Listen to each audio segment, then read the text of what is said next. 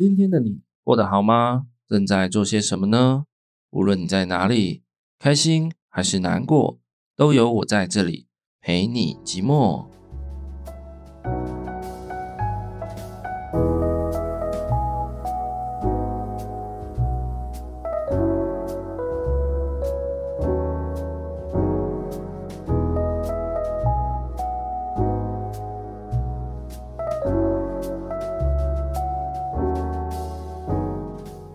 欢迎收听陪你寂寞，我是凯。Hello，大家啊、这一集还蛮突然的，很快的又跟大家见面了。不知道大家有没有觉得很惊讶啊？就正常来说，我应该一两个月才会上一集嘛。对，那这一集算是有一点呵 呵不正常的突发性上架。对，好，原因就是因为 KK Bus 的风云榜要准备开跑啦，它的呃相关活动。啊，准备开始了。那因为我一直都是使用 KK Bus 的的用户，就是从开始订阅音乐串流的时候，我就是用了 KK Bus 这样子。对，今年第十八届了嘛，所以想当然了，KK Bus 至少十八岁了，也就是变成一个成熟的大人了这样子。我讲的都是我自己的个人使用经验，我用 KK Bus 至少应该也有个。诶、快十年了吧？我应该也订阅它快十年了。这样，对，那 KKbus 是真的综合评估下来，界面最清楚啊，操作直觉啊，然后哦，还有一个就是，就是 KKbus 的歌曲量对我来讲，我觉得是够多的。对，因为我还蛮常听啊、就是台湾中文的一些独立音乐，综合评估下来，真的是蛮推荐大家 可以使用 KKBOX，好不好？好，那以上是我对 KK Bus 的一个简短分享啦，好不好？就推荐给大家，大家也可以去斟酌试用看看。好，讲完了，那接下来我们准备开始进入今天想跟大家聊聊的主题。好，那呃，呼应 KK Bus 风云榜呢，我们今天就来聊一下，好像一直都没有跟大家呃很真正的聊过，说为什么我会这么喜欢音乐。哎、还是大家其实 没有很想知道。好啦，不管，反正你都在听了，我就是要说给你听。好，为什么我会很喜欢音乐呢？其实我应该在陪你寂寞的第一集还是第零集，反正就是最早那一集有稍微提到。对，就是，嗯、呃，我一路走来，其实我的成长背景还蛮孤单的。对，那不是 跟我的家庭无关，好不好？我家庭还算完整，就是。嗯，正常的爸妈都在，然后有兄弟姐妹，就一个姐姐啦，对，然后可是就很刚好，就是我姐姐跟我差两岁，也就是说，呃，比如说大家可以想象一下，我上国一的时候，我姐姐是不是国三？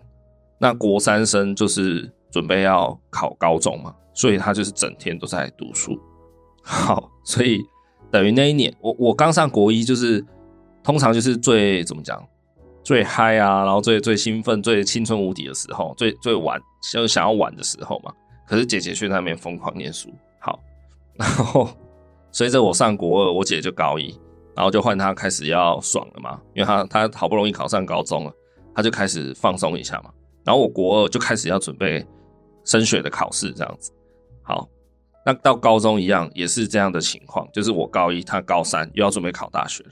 所以就是在家里面，我就是一直跟他没有办法很融洽的相处到，因为要么是他要读书，然后我可以玩，然后要么就是，诶，他终于可以玩了，但变成我要面临接下来的升学考试。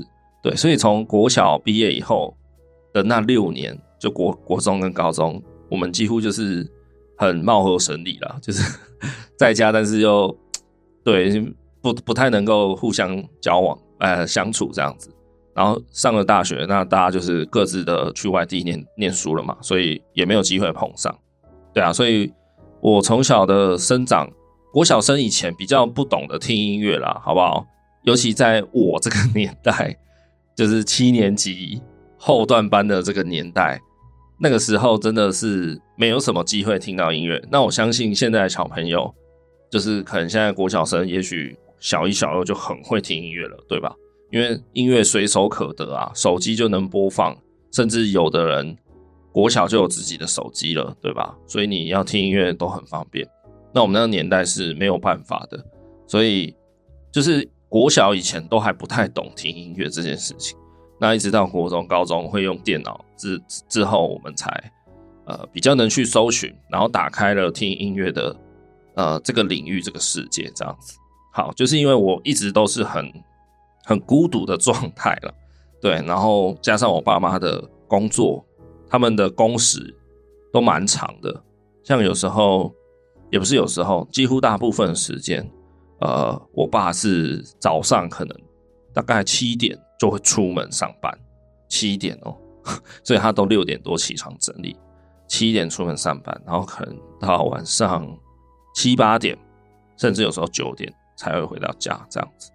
对，然后他回到家大概也就是吃个饭、洗个澡、看个电影，不是看电影，看个电视，就差不多就是要就睡着了这样子。对，所以呃。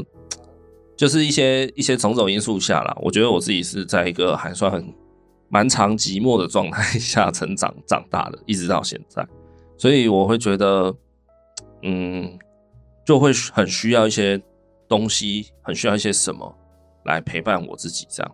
那我找到的就是音乐这件事情。那我我说了嘛，我们那个年代其实没有那么好取得音乐，所以最容易的方式就是靠电台吧。对，广播电台这样子，嗯，那像呃，我在高雄嘛，南部，我们这边就是听的港都电台啊，Kiss Radio，大概就是这两个电台。对，所以嗯，我觉得我人生的很多的时刻，很多的低潮也好，高潮也好，都是靠着音乐去走过的。对，不管是失恋也好，或者是甚至在很开心的时候。或是很，比如说，在跟女朋友约会的时候啊，还是说，呃，在家里啊，比如说同居啊，大家住在一起的时候，也会放音乐来听啊。就是我的喜怒哀乐啦，高潮低潮，全部都是有音乐在陪着我。所以我常常会觉得，有时候我听到一首音乐，然后就会立刻把我自己被拉回以前那个年代。我不知道大家会不会有这样的感觉，就是。像我现在听到五月天，他们有一张专辑叫《神的孩子都在跳舞》。对，我记得没错的话，第一首歌专辑的第一首歌是孙悟空。对，然后里面还有什么垃圾车吗？那一类的时光机什么的。对，这张专辑呢，发表在五月天是在我高一的时候发表的。对，那高一的时候呢，我有谈了一场恋爱，然后。呃，最后就是当然就是无疾而终啦，大概半年到一年左右就分手了，嗨，然后 分手很难过嘛，所以再加上就是嗯，然后就比较寂寞啊。那个年代也没有什么赖啊，也没有什么，顶多就是即时通，然后电脑的网络还很贵，就是要付钱，很贵，然后又慢，就种种因素啦，不像现在就是比如说手机拿起来打给朋友就开始。聊天开始化解那个郁闷的心嘛，或者说啊，干脆 APP 下载起来，交友软体打开来聊天，这样子都没有，好不好？七年级后段班成长的过程中，什么都没有，所以我真的就是只能靠着听一些音乐来抒发心情。对，那那个时候就是听五月天《省的还是都在跳舞》那张专辑来，呃，就是走过那一段很很悲伤的时候啦。所以，我现在如果听到里面的其中的一些歌，我就会变得，哎、欸，突然想起我高一的时候，曾经失去了一个我很爱很爱的女孩，这样子。对对对，真的是这样子。对，好，那我不知道大家会不会这样子。那这就是我喜欢音乐的原因吧，就觉得它不是，呃，怎么说？我觉得它很像一个很虚拟的朋友。然后在我不管什么时候，就是我需要他的时候，我打开音乐，他就出现，然后去填满我一些胡思乱想的思绪啊，或是我需要呃有人陪伴的空白啊，或是有需需要有人分享我喜悦的时候，对，或是说在我起床的时候需要醒醒脑，就是都会有这样的一个虚拟的朋友陪在我身边，所以我就一直觉得，就反正。我不知道诶、讲 gay 掰一点，就是我真的没有音乐是活不下去的人，这样。好，那以上呢就是我为什么会这么喜欢音乐的一些小小心得跟大家分享。那今年呢，KKBOX 风云榜他们是改变了一些形式，他们在去年以前好像每年是推出类似前十大歌手之类的，然后他们就会把这前十大歌手集结在一起开一场演唱会，然后是用就是回馈呃订阅用户的方式去让。让大家参与来听这样，那不过呢，因为他们今年就是因应整个时代的不同嘛，就现在的串流音乐大爆发，然后各种平台、各种就是你很多机会可以取得音乐啦，所以如果只只用十位歌手来代表年度音乐风云榜的话，是稍显不足，所以今年他们特别改用百大歌手来取代以往的模式。那呃，现在三月多了，他们已经在 KKBOX 音乐风云榜的官网上有公布他们今年的那个百大歌手名单是谁这样子，然后同时也有公布他对应的一首，呃，应该是怎么讲，以那首歌为入榜的的的资格的的歌曲清单也有也有列出来，就同时列出来这样，对对对。那大家有兴趣的话，可以上 KBOX 的官网浏览一下。那今天这一集呢，啊、我就是要照着这个百大歌手的清单，但是因为有一一百位嘛，所以不太可能一百个全都讲完。但是我就抓了几位很就是跟我比较息息相关、跟我有一些故事的歌手或是歌曲，来跟大家做个分享。那我在看这个百大歌手清单的时候啊。我这样整个看过一轮以后，我发现其实我好像入错行了。对，就是我发现我突然想到一件事情，不是说巧合还是什么，就是反正我就是先把跟我比较有关系的歌手给写下来列出来，列出来以后，我就发现，哎，这些歌手都是我回想当初我怎么开始听他们的音乐的时候，我发现是当我在听他们的，算是怎么讲？成名曲吗？的的那个时候，没有什么人知道他们，但是我我已经在听他们的歌了，已经在听他们的音乐，然后是可能哦，有时候可能是过了两三年以后，才他们才突然爆红红起来，而且红的还是因为当初的那那那几件作品这样子。好，大家听得懂那意思吗？好，简单的一句话形容就是。其实我蛮会挖掘艺人的啦，就是对对对，应该可以去当一些那个明星经纪人、天使经纪人的意思啦。对，就是很会看人啦。我听的音乐基本上没有不红的，好不好？这样讲是蛮嚣张的哦，但是是不是？好，我举个例子，就像九一一好了，九一一也在今年的百大歌手名单之一，合理吧？他们的歌。那么洗脑，然后音乐性也非常的丰富，所以 他们入围是非常实至名归啦。那当初呢？当初大概我想一下，快要十年前有哦，差不多十年前左右。那时候，呃，洋葱他出了一首歌，那时候蛮，诶，那时候有九一一了吗？我也我也有点不知道，反正他出了一首歌叫《爱的总铺师》。那这首歌呢，就突然的在就是 YouTube 啊这种这种平台就开始大家广为流传，然后那时候我就我就开始在听了，然后同时间呢，洋葱有去跟 Under Lover，就是 跟那个蛇姬，他叫谁？林采缇吧？对，跟蛇姬有结婚的那个叫胡瑞尔吧？对，好了，反正他就很多八卦新闻，他跟那个 Under Lover 的胡瑞尔洋葱。他们合唱一首歌叫《七剪的男猪汉》，这想必大家一定都听到烂掉了。可是，在十年前，那时候根本没有人知道他们是谁，而且那时候常常大家还把那个《七剪的男子汉》误认为是九一一的作品，其实不是。其实严格来讲，那首歌比较像是 Under Lover 的作品。那在现在，我相信已经没有人会搞混了，因为现在大家已经可以分辨。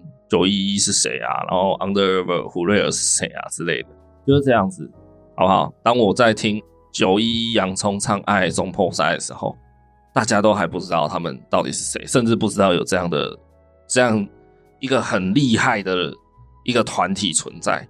啊，可惜当初我没有去把九一一签下来，要不然我现在可能已经不用在这里录音给大家听了。好了好了，太太嚣张了，太嚣张了。接下来我们来讲下一位歌手好了。下一组呢，我要说的是八三幺。那八三幺，我高中的时候，那时候电视频道有一个频道叫 Channel V，这个呃，我不晓得现在很年轻的朋友有没有听过 Channel V 这个这个电视台呢？打造了不少蛮蛮经典的呃节目啦，像那个我爱黑社会吗？对，就黑社会美眉跟那个我爱棒棒糖，对，棒棒糖的那个男生版的，好像都是 Channel V 推出来的吧。然后当时的 Channel V 就已经在播报歌曲，就它有那种就是歌曲排名，其实讲白了，它就是蛮像是音乐性质的广播电台的影像版。这样子就是有影像版的音乐广播电台了，对对对。那这个 Channel V 呢，当时有一位制作人叫 Andy Andy 哥，他曾经有制作一档那个电视节目，我超级超级超级喜欢看。在我高中的时候，这个节目的名称就叫 Circus Action。想必应该没有人没听过什么是 Circus 吧，在台湾。对，circus 就是马戏团的意思，但是在台湾呢是一个男子团体，就是由四个男生，小马、Kid、Eason，还有一个叫 Leo 嘛，廖仁帅，对不对？好，这四个人其实在现在的那个台湾的演艺圈都还算蛮活跃的啦。除了小马，他好像跑去瑞典了，跑去那里生活了嘛，对不对？那像廖仁帅啊、Key 的、Eason，他们都还在还在活跃当中。好，那时候他们这四个人就都还是大学生，然后就是那种很很屁呀、啊，很就是好像是念那种大众传播那那种类型的，所以就是也是创意无限啊，然后很喜欢搞一些疯狂的事情。所以那个 Circus Action 呢，就是在拍他们的各种企划。那坦白说，其实我觉得他们是呃最最最呃国外我不敢讲，但是在台湾，我觉得他们就是 YouTube。就是所有 YouTuber 的始祖、鼻祖这样子，老祖先，就他们在做的事情，其实就跟现在的 YouTuber 没有什么两样。对，我觉得就是这样，只是他们的计划比较屁一点，比较疯狂一点，就这样子而已。对，所以其实我觉得他们是走在非常前面、很前卫的的的一组创作者，这样子，影像创作者。哎，那。直到现在，我有时候回想起来，我还是会跑去 YouTube 搜寻，就是去网络上搜寻 Circus Action 当时的片段抓下来看，这样还是觉得蛮好笑，蛮有娱乐性质的。哎，在当时，呃，看的人其实不多，但是在就是在那个时候，喜欢看 Circus Action 的都会非常的，就对他们非常的铁，非常的非常的粘着度很高，这样子。对，好，就把这个。Circus Action 推荐给大家，大家只要去 YouTube 搜寻，应该都可以看到，呃，一个小丑头的 logo，然后看到他们四个在那边耍白痴这样。如果你真的很无聊，你可以去搜寻看看。那这个八三幺呢，就曾经帮 Circus Action 就 Circus 这个团体写了一首，呃，哦，就是他们曾经有一个企划，就是要去环岛，然后在环岛过程就是不带任何一毛钱，然后就靠着。他们就会到每个地方停下来，就开始表演卖艺，然后给大家乐捐，去赚取他们的旅费。那那个时候，呃，企划节目组有包装一下，所以有帮他们出一首环岛主题曲，叫《来去哈哇伊》啊。那这首歌就是八三夭帮他们写的，这样是一首蛮好听的歌。然后《Circus Action》也是我当时一直到现在都蛮喜欢的一个。一个一个我不会讲哎，就是一个很棒的回忆啦，曾经很喜欢的电视节目这样。好，以上这就是我与八三夭的故事。好，再来下一个我想要讲的是瘦子 E.SO 这个人，好吗？不是顽童哦，我只要讲 E.SO 这个人。那讲到 E.SO 这个人，真的是，呃，我觉得他现在他现在已经当爸爸了嘛，然后好像生了个女儿是吧？好，他现在。整个人是真的是变得很成熟了，然后真的是充满着熟男的韵味，这样子跟他很年轻的时候真的很不一样。刚开始，嗯，坦白来说，顽童一直啊，我这样讲会不会被攻击？其实我有点害怕，就是他们其实没有，应该说他们对比现在，现在顽童算非常红吧，对吧？但是在他们呃刚出前面几张专辑的时候，其实还没有很多人去听去听过谁是顽童，谁是就顽童的歌是什么都没有人听过。然后当时呢，大概也是在十十年前吧，是吧？大概那个时候，然后台湾的饶舌圈呢有一场很大很大的 beef 发生。对，这个 beef。解释一下，如果有人不懂的话，beef 就是冲突了，就是直翻是牛肉嘛，但是在嘻哈文化里来说，beef 就是我跟你有过节这样子啦。哦，那那个时候台湾嘻哈圈有有一场很大的 beef 出现。好，稍微跟大家简短的叙述一下，大家也可以科普一下，补充一下台湾的饶舌音乐史，好不好？如果台湾饶舌有写成一部传记。那这个事件绝对是前三名等级的，好不好？大家可以听听看。就是说呢，在大概十年前的时候，应该是吧？我没有记错的话，那个时候出现一个人叫做呃 AP 汉人，嘿，那这个 AP 汉人，诶，他那个时候很神秘，有一点像现在 YouTube 上面会出现的一个人叫 Stussy，就是一个专门在。嘻哈 MV 就是嘻哈音乐底下留言，然后评论这个这首歌的好坏。然后因为他讲的非常的精辟入理，并且呢，他这个 Stussy 就是感觉他很懂嘻哈，然后包含他也很懂台湾的嘻哈的历史生态，你就会觉得这个人也讲的太专业了吧？他的每次评论都都讲的很好，但是他从来没有露过脸，从来没有暴露过身份。大家唯一知道的就是。有一个账号存在 YouTube 上，叫 Stussy，对，一直到现在好像也都还没有人知道他到底是谁吧。然后他现在也还有在评论各种音乐，已经不止，好像已经不止局限于嘻哈方面的音乐了。他好像也是会去评断一些比较市场的歌曲之类的。对，然后这个 Stussy 呢，曾经就是因为大家就不知道他是谁嘛，但是他又讲的很很刀刀见骨，这样很鞭辟入里。所以大家就会曾经猜说，那个 Stussy 其实是蛋堡，啊，有人猜说那个 Stussy 是熊仔，结果，呃，这两个人蛋堡跟熊仔都有出来澄清过，就不是他们。然后我相信也应该真的不是他们，对，应该不是，不是一种怎么讲，一个 trick 吧，就是一定是其他人啦，我觉得。然后也曾经有人怀疑过 Stussy 是多人团队，然后共同持有那个账号去去评论这样。因为他评论的速度跟，就是他同时大量评论，又同时保有大量的品质，就是他的评论也不是乱讲的，可是他又评论超多首歌，所以就被人家怀疑说 Stussy 是不是一个团队去营运的这样啊？至今好像都还是个谜啦。对，这个就是就是蔚为一个台湾嘻哈音乐圈的一个都市传说这样。那当时大概十年前也有这么样一个角色叫 AP 汉人。那这个 AP 汉人呢，诶、以我自己单方面的了解是，也没有人知道他是谁。然后他就开始出现在在，就是他开始上传一些音乐。然后嘻哈音乐里面有一个文化就叫 diss 嘛，diss 文化就是会会互相做歌去，算是损别人、亏别人这样去攻击别人，然后。然后去彰显你自己的你自己的态度，这样子。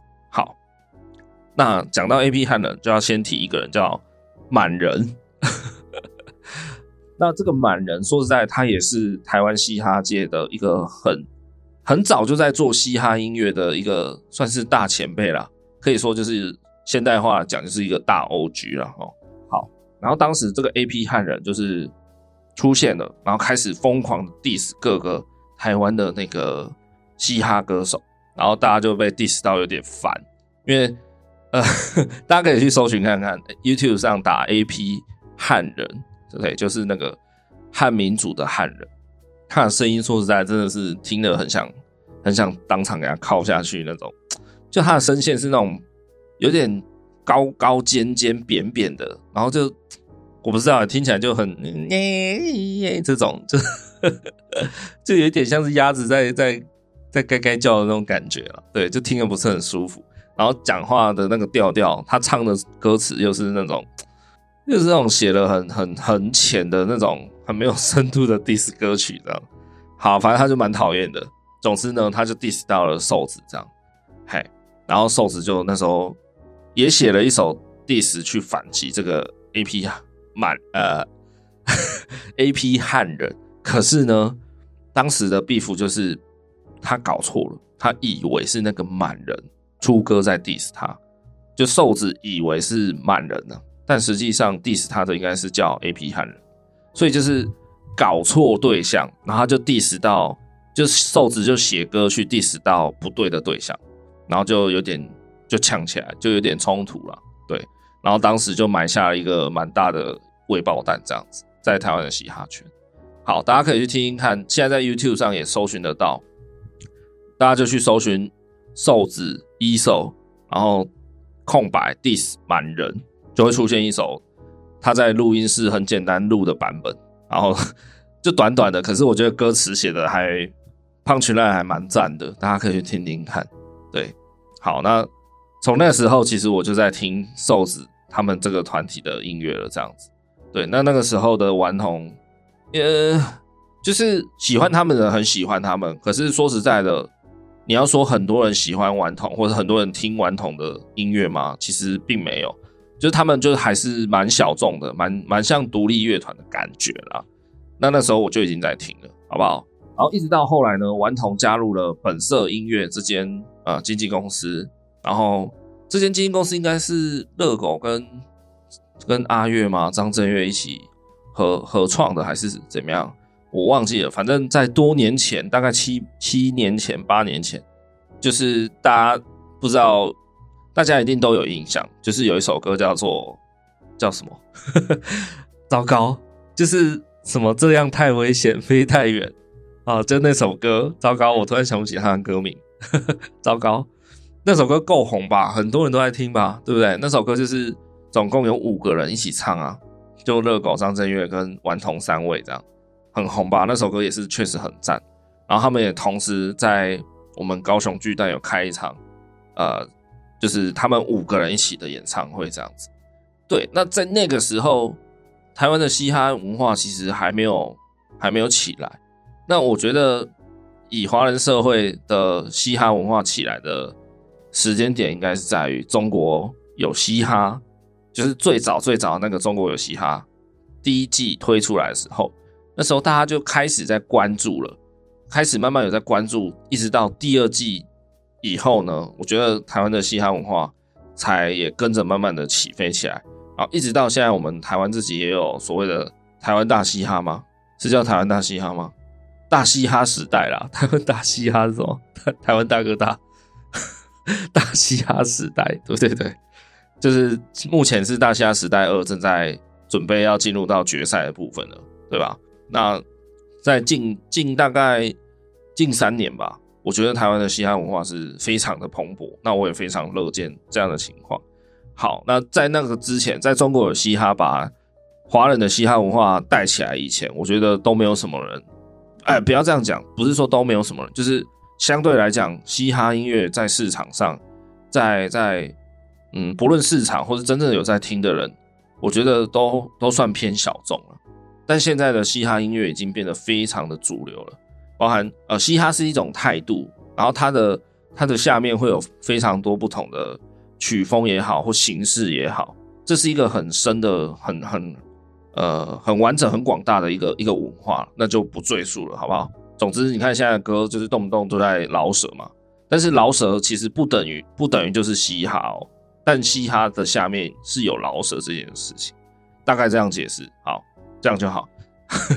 好了，总之他们在没有起飞，就是顽童还没有起飞还不红的时，就没有那么红的时候，我就跑去听他们的演唱会了，这样在在高雄举办。然后后来中国有嘻哈推出来，哇，嘻哈整个起飞以后，包含热狗也跑去当导师嘛，整个红起来。然后我相信顽童也是在那个时候站起来啊，包含当然他们自己的作品也是有实力，就是靠实力在在讲话的嘛。他们就是从从那个发了一张叫《干大事》的专辑以后，也是整个就是哇受不了，尤其瘦子真的是永远都有这样的的一个男性艺人角色出现啊，对不对？在瘦子以前，大家喜欢的可能是王阳明这种嘛，对啊，然后。王阳明又觉得好像有一点，有一点太凶了这样的感觉，有没有？所以当 后来瘦子出现，哎、呃，稍微收敛一点点的的那种坏男孩啊，这种感觉还不错。所以大家就是 行走的费洛蒙，真的不是好，真的是不是盖的啦。这样 好，那我再补充一件事情，就是瘦子在之前的那个 diss 满人这件事情上。后来哦，那阵子台湾的嘻哈界就是大家有在出歌，在互相的，就是你来我往这样，就是你你攻击我，那我就写歌攻击回去嘛。那其中还有一组人，我觉得他他在回应 AP 汉人这个不知道从哪里冒出来，就开始这个也嘴，那个也嘴，这个也嘴的时候，这组人他们写的反击歌也是非常非常的有高水准。一定要推荐给大家听一看。如果你是喜欢听这种老舍嘻哈的人，然后 那我觉得你真的要去搜寻来听听看。这组人就是蛋堡加果蛋，颜色双宝啊，颜色双蛋啊，对不对？蛋堡跟果蛋，好，他们当时也做了一首歌叫做《来硬的》，然后里面主要是蛋堡写了大部分的歌词在在 diss back。哇，蛋堡那一首歌的歌词写的真的是有够精彩，就是如何他就是他展现了如何非常不粗鲁的，呃，大部分不粗鲁的去羞辱别人，这样就如何在大部分情况下都保持文雅的，但是又极度的羞辱对方的歌词，好不好？就在蛋堡跟国蛋的来硬的这首歌。那这首歌好像没有上串流，所以你在平台上可能找不到。那 YouTube 是有的，所以很推荐大家去搜寻来听听看，然后看着歌词，你就会觉得，我靠，蛋堡真的是不愧是就软嘴唇啊，不愧是金曲歌王这样子，真的是名实至名归，好不好？推荐给大家。好，然后讲完瘦子，我再来讲一个更大咖的，好不好？这个人就叫 Taylor Swift。泰勒斯，好，讲到泰勒斯呢，绝对是现在最红最红的国际性的一一位艺人，一个歌手了吧，对吧？好，那我来讲一下我当初如何发掘这个 泰勒斯这个星探的部分，好不好？我我记得那个时候应该是我大二左右，所以好，那就大概十来年前了哈。哇，十来年前我要哭了。好，我大二的时候，那时候我跟一群同学在外租房子，然后我我跟其中一个人是共住一间，就是一间双人房，然后我跟别人一起住。那当时我记得有一个场景，我记得印象很深刻，就当时有一个朋友，就另外一个同学住外面的，住在别的地方的，跑来我们的房间，然后来找我们玩，找我们聊天这样。然后当时呢，当时就想说，哎、来放一点音乐，大家就是。啊，有音乐比较嗨嘛，这样，然后就在那边找找找，就不知道要听什么歌。那那个时候呢，大家的播放软体应该都是千千静听，对不对？很多人应该都知道，够老的就会知道。就在他就在那边滑鼠滚轮，在那边滑他的千千静听的所有的呃歌曲清单，然后就在那边想说啊，找不到现在到底想听什么。然后我就突然瞄到说，哎，为什么你的清单里面有这样一首歌？就是 Taylor Swift 的《You Belong with Me》这一首歌，当下我就说：“哎、你有这一首歌哦，你有 Taylor Swift，就听这首，就听这首。”因为他那时候 Taylor Swift 刚出专辑，然后我那个朋友就是可能他就是有什么音乐就抓下来的人，就抓下来了。哎、这个对，这个现在现那个都过去式了，嘿嘿嘿，对，没事没事。好，好，就是反正他的清单里有这首歌，我就说：“哎、就听这一首。”结果当时。除了我以外，还有两个人嘛，他们都说这个是谁啊？这是什么歌啊？甚至连我那个自己把歌抓下来的朋友，他都他都不知道那个是谁。对，然后他们就直接 pass 掉我，就是直接把我无视掉，然后放了一首不知道是什么罗志祥的吧，还是谁？对对对，反正他们就是直接 pass 掉我，我我要播 Taylor Swift 这样。结果现在各位，现在大红大紫的 Taylor Swift 已经是国际型的天后了，有没有？我就说嘛，我就是，啊，不是我要嚣张，但是我盯上的音乐绝对都是好音乐了，好不好？所以现在正在收听的你，表示你还继续在收听我这个节目，表示你也非常的有 sense，好吗？给自己一个掌声来听听看。OK，非常的好，啊，一定要这么假掰吗？一定要，好，没有啦。但就是我那时候是真的蛮喜欢 Taylor Swift 刚出的那那几首歌，那张专辑。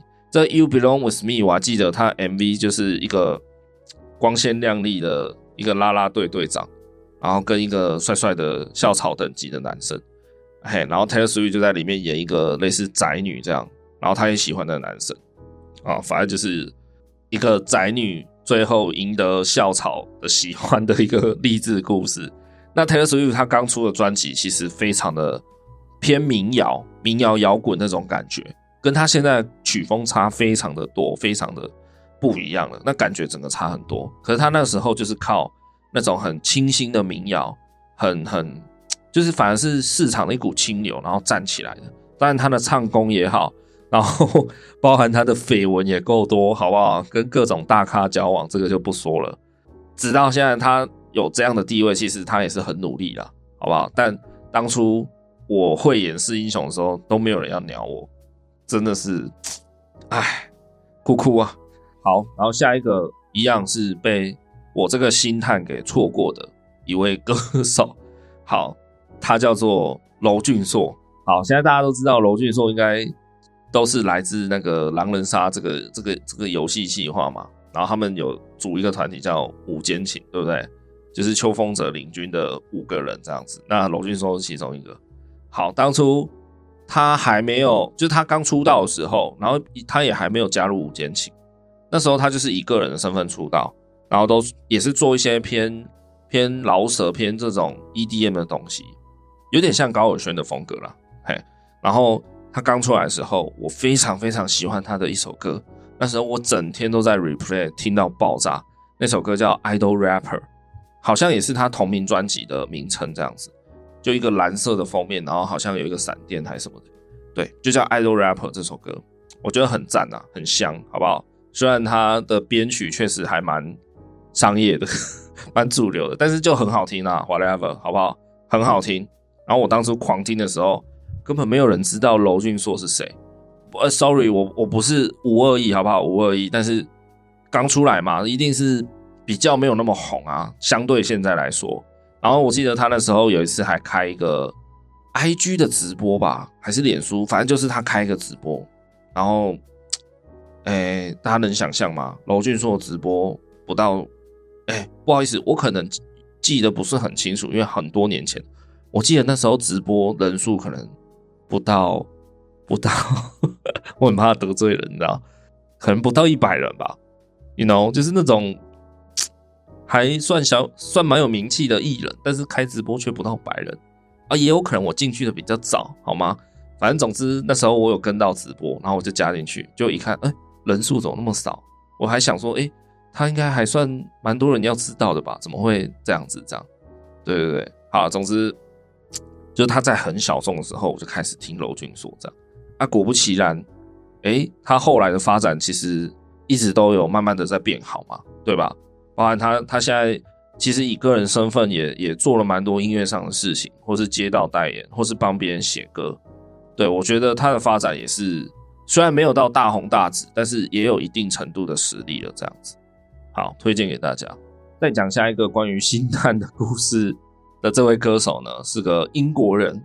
好，那他当初出道的时候，其实是以一个团体的姿态出道的。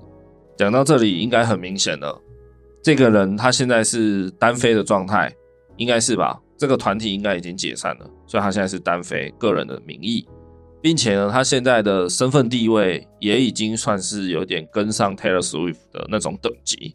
讲到这里，大家应该可以猜得到。这个人就是 Harry Style，好不好？一个英国帅哥。那当初他出道的团体叫 One Direction，台湾的翻译名称叫做一世代，好不好？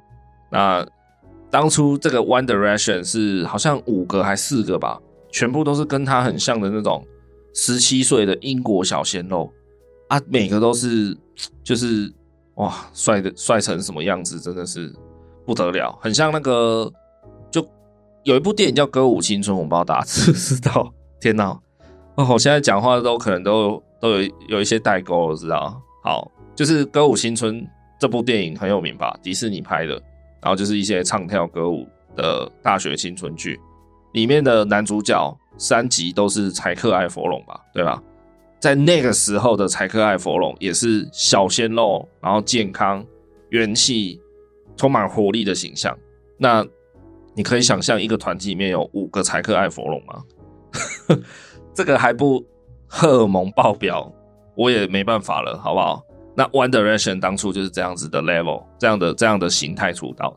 对，那那个时候我也是从他们刚出现，我就在听 One Direction，我就觉得，哎，他们的就是不不是只有颜值而已啦，他们的音乐也确实蛮有料的。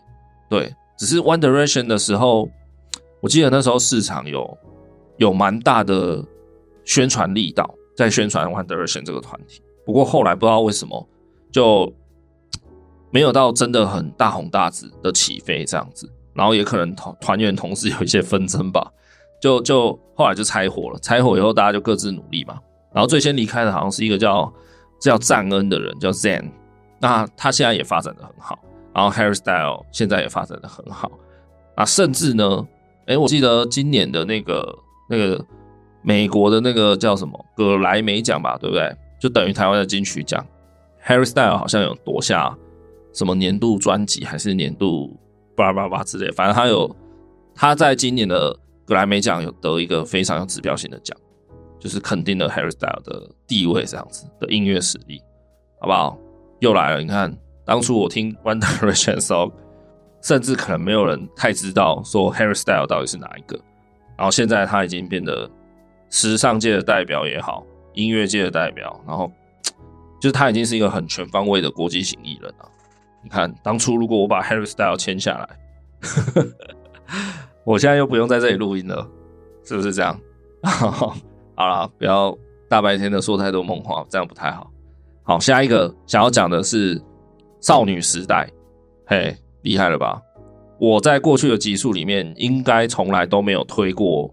韩国的歌曲就是 K-pop 的的东西，但其实有一段时间，我个人也是 K-pop 的小迷弟，这样，哎，那个时期我记得是大概我大三、大四的时候，那那个时候刚跟一个交往三年左右的女朋友分手，所以也是一样啦，就是很难过嘛，交往了三年，然后大学时期最黄金的时刻，我们都在一起。啊偏偏快毕业的时候分手，所以那时候就是生活顿失了重心，我就开始跑去，就是有点像追星、啊，来填满自己内心的苦闷这样。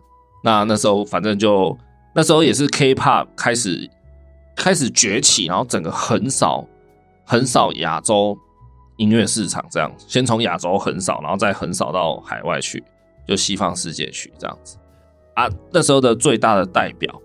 男生最大代表就是 Super Junior，然后女生最大代表就是少女时代。嘿，那个时候就是韩国的娱乐产业开始蓬勃发展，开始团体战，一个一个团体真的是如雨后春笋般的冒出来。那我记得那时候红到什么程度，就是大学嘛，会去个夜店玩一下啊。那我去夜店的时候，哇，那个 DJ 一个晚上不知道给我放几次那个 Super Junior。当时的最红的歌叫 Sorry Sorry，这样他就在那边跳那个 Sorry Sorry 舞，这样啊，当 DJ 那个前奏一下来，全部的人都在舞池里面那边 Sorry Sorry Sorry，就很白痴啦，但想起来就蛮有趣的。那当时的女生男我男生嘛，当然就会看女团，那女团当时就是追少女时代啊，尤其少女时代人又有够多的，九个吧，我没记错的话，九个人跟 Super Junior 一样，也是多到不。不知道到底有谁了，这样子。好，那我最喜欢的，其实是一个争议有点大，然后现在也已经离团的人，就是杰西卡 Jessica。当时我最喜欢 Jessica 跟润儿 Yuna 这样，对啊，不过就还是杰西卡多一点。好，所以那时候我大量的接触很多韩团。那现在韩团长什么样子？其实我也不太清楚。听说最近那个有一个新新时代的女团又冒出来，叫 New Jeans 哦。对，又又比 Blackpink 在更后面嘛。那 Blackpink 是不是又要退流行了吗？我不知道哦，这我不敢讲，这个 我讲了应该会得罪很多很多很多粉丝。然后男生现在最红的是谁？应该是 BTS 吧，对不对？像那个 BigBang 好像也也，就是那个红的程度也没有大不如前的这样子啊。对啊，那 BigBang 在之前是啊、应该就是 Super Junior 在掌控那个时代，然后还包含后后后来一点有出现像什么 Shining 啊，Two PM。然后甚至有 Two AM，然后女团这边就是少女时代嘛 Tiara,、Kara、Sistar、Two NE One，然后 男团后来有 CNBLUE、郑容和，对不对？有有在关心 K-pop 的人，应该都知道这些已经变叔叔阿姨的等级的的男团女团了。然后包含那时候我就也很爱看韩综嘛，因为韩国人真的是有够会打造他们的。人设 IP 的的这个形象，所以他们就是开始让让他们打造旗下艺人去去参加一些节目，来来发展他们的，就是更有流量啦，效益会更出来。这样，对啊，我那时候就很爱看《我们结婚了》，然后像《青春不败》，哇，这个都是时代的眼泪了，大概都十十来年前的韩综了，这样子。对对对，就曾经也追过啦，曾经追。追过一段大概两三年时期的少女时代，这样，对对对，啊，后来就不知道哎、后来就好像就突然的也没有再追了，这样子，就觉得，嗯，坦白说，其实我觉得，自我自我个人啊，我个人就是觉得韩国的娱乐产业就是有一点工厂化，就是套路化了，对，就是好像大概就是那样的形式在操作一个团体一个艺人。然后听久了，其实也就你懂吗？就是初听乍听会觉得很棒，听了一年、两年、三年，就渐渐的会有一点麻木去了。嗨，我不知道为什么，反正我个人就是这样，所以后来就脱离了这个嘿迷恋韩星的时代，然后从此就与世无争的进入开始听团、开始听独立音乐的世界。这样，对对，好，那关于这个星探的部分，我再讲最后一个，就是 Leo Wang 这个人。Leo Wang 这个人呢，大家知道他的时候，应该他就是已经单飞叫 Leo Wang 的状态了。那他开始红呢，是因为他加入了颜色嘛，迪拉胖把他牵进来，然后一开始跟春燕组成的夜猫族，那效果其实蛮好的啊。然后后来后来夜猫族好像也没有再活动了吧，但是组合应该还在。好。总之呢，大家现在听到都是 Leo Wang Leo Wang，然后包含他前几年得了金曲奖嘛，金曲歌王，就很很恭喜他。不过呢，在他成为 Leo Wang 之前，他其实是隶属一个独立乐团，叫巨大的轰鸣。那这个巨大的轰鸣呢，当时他他们这个独立乐团最红最红的一首歌，应该是叫《突然想去泡温泉》。对，这个有没有上串流我不太确定，但是 YouTube 也一定找得到。好，最有名的应该就是。突然想去泡温泉和登鹳雀楼这两首歌，那这两首歌都是来自他在巨大的轰鸣这个独立乐团时期的作品，我觉得真的是超赞的啊！这个音乐性都超超屌的。可是就是，我觉得真的很可惜，这个世界就是这样，就是很多人他在做的东西都是非常的啊、非常的棒，非常有水准，可是他就是没有办法被市场广为人知，然后最后他就。被被市场、被时代的洪流给淹没、给冲淡了，这样子，不知道的还是不知道。然后一个一一首好作品就这样就这样不见，拜拜，然后就就就沉下去。我是觉得真的很可惜了。对啊，那他们呃，就 Leo Wang 刚单飞的时候，其实我我一直很希望他们可以再重新呃恢复团体，就是乐团继续继续写歌、继续表演这样。对啊，觉得哦。就像那个美秀集团，他们当初出现的时候也是有点横空出世啊！他们最早最早最早那一首成名代表作叫《Say l a b a u 嘛，然后当我在听这首歌的时候，还没有那么多人知道美秀，我就超爱这首歌。然后之后他们出的每一首歌我都有听，而且我都有在 follow 他们的动态，直到现在。坦白说，我觉得美秀也已经成为一个，呃，如果不是现代这个年代，就是百家争鸣啊，竞争非常激烈的年代。其实我觉得美秀集团现在的地位，哦，这个讲出来不知道会不会 很危险，但其实我觉得他们现在的地位应该等于当时的五月天了的那个 level。对，不管是音乐作品的实力，或是声量，或是各种方面，对。我个人是真的还蛮喜欢美秀这种很浓厚本土味，但是又玩玩很前卫音乐的东西的一一个组合这样子。对，所以当初我听美秀啊，听巨大红名的时候，根本就没什么人知道他们。对，如果我把他们签下来就好了。好啊，好，大概就是这样。以上就是一些当我在听他们歌曲的时候，他们几乎都还不广为人知，然后他们现在一个个都是。大爆发、大红大紫的等级了，这样很可惜啊！哦，可惜什么？可惜我没有签下来。好了，大概就是这样子。然后还有一些百大歌手想跟大家分享。好，比如说像品冠好了，他也有入围今年这次的百大歌手。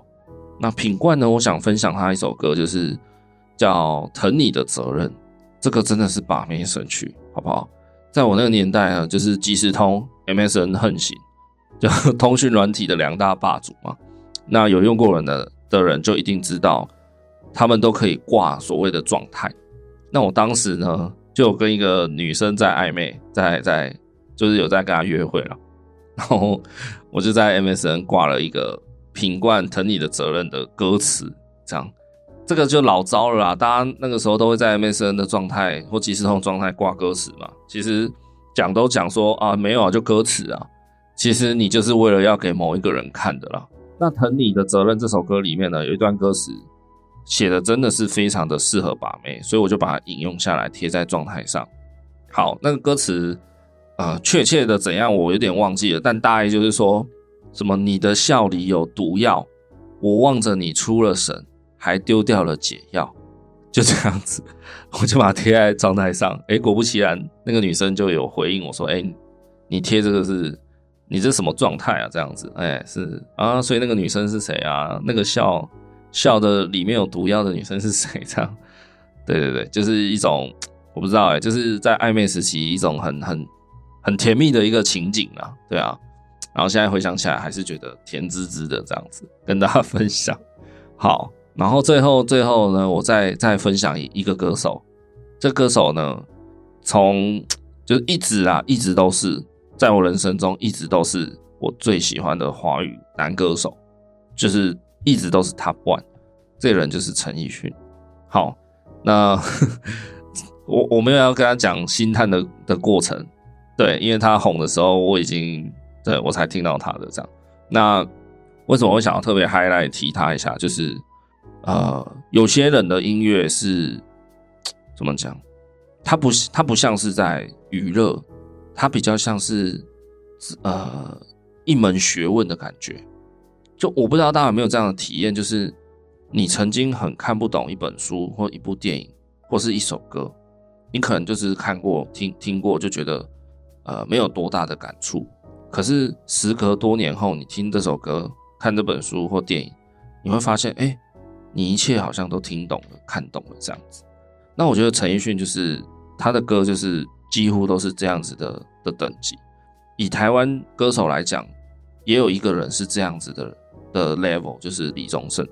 我以前也是，以前的意思是指大概高中吧，大学的等级。那个时候其实我听不懂李宗盛，我就觉得，哎、这个人的歌怎么唱起来苦情苦情的，歌词好像都很沧桑，然后很很炎凉世故的感觉。可是，一直到后来出了社会，一直到现在三十好几了，我真的非常喜欢李宗盛的歌，然后陈奕迅的歌也是，也是，也是一直到我现在就二十几岁以后，我才才听得懂。那这个懂不是说啊歌词才才明白其中的含义，不是，就是，嗯，不会讲啊。反正我相信大家，大家知道我意思，对，所以真的很希望大家可以去多听听看陈奕迅的歌，不管你现在 get 不 get 得到，我觉得都听他的歌都像在如沐春风吧，醍醐灌顶这样子。有时候你可以从中打开人生很多过不去的结，这样子。好，那有一些歌，我觉得，呃，是陈奕迅我我必推的歌曲，大家可以去听听看。对，像是《月球上的人》，对，那这首歌应该是粤语版。啊还有，呃，《富士山下》也是粤语版。再来是《陀飞轮》，然后也很推荐大家去听粤语版。然后《苦瓜》，对，也是粤语版，好不好？就是我觉得他唱粤粤语的粤语的版本，那个歌词跟感觉都。都会跟他唱国国语版本的差很多，所以就蛮蛮希望大家可以听听看这几首歌的粤语版。那我也会把它放在结尾的那个，就这这这集节目结尾后面的歌单，大家可以去直接听听看。那刚刚有讲到的《富士山下》这首歌，我我想要稍微补充一下，就是呃林夕这个人，我不知道大家有没有听过。那他是一位香港人，专门在写词的。那他的文学性、文学造诣是非常的高，非常的呃，非常的富含哲学学问。我很我很喜欢，很敬佩这这个林夕老师。那《富士山下》呢，是他填词的一首作品。然后呃，林夕呢，他曾经讲过一个论点，就是关于喜欢一个人，关于爱情这件事情。他觉得喜欢一个人很像是喜欢一座富士山。呃，当你很喜欢富士山的时候。你会怎么样？就你没有办法把它带回家吧，你没有办法把它带在身上吧。你能做的就是你经常去爬富士山，然后去感受它，去去看看富士山上的风景。但你终究要回家吧，要离开富士山，要回到自己住的地方。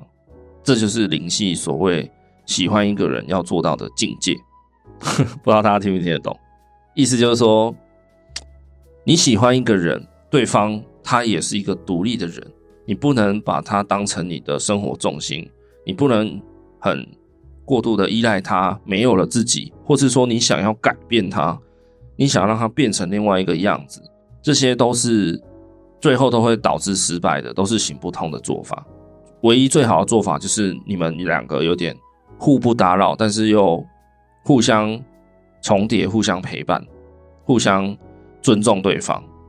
即便你们两个在一起，或是你们成为夫妻了，都还是要互相给对方空间，然后尊重对方。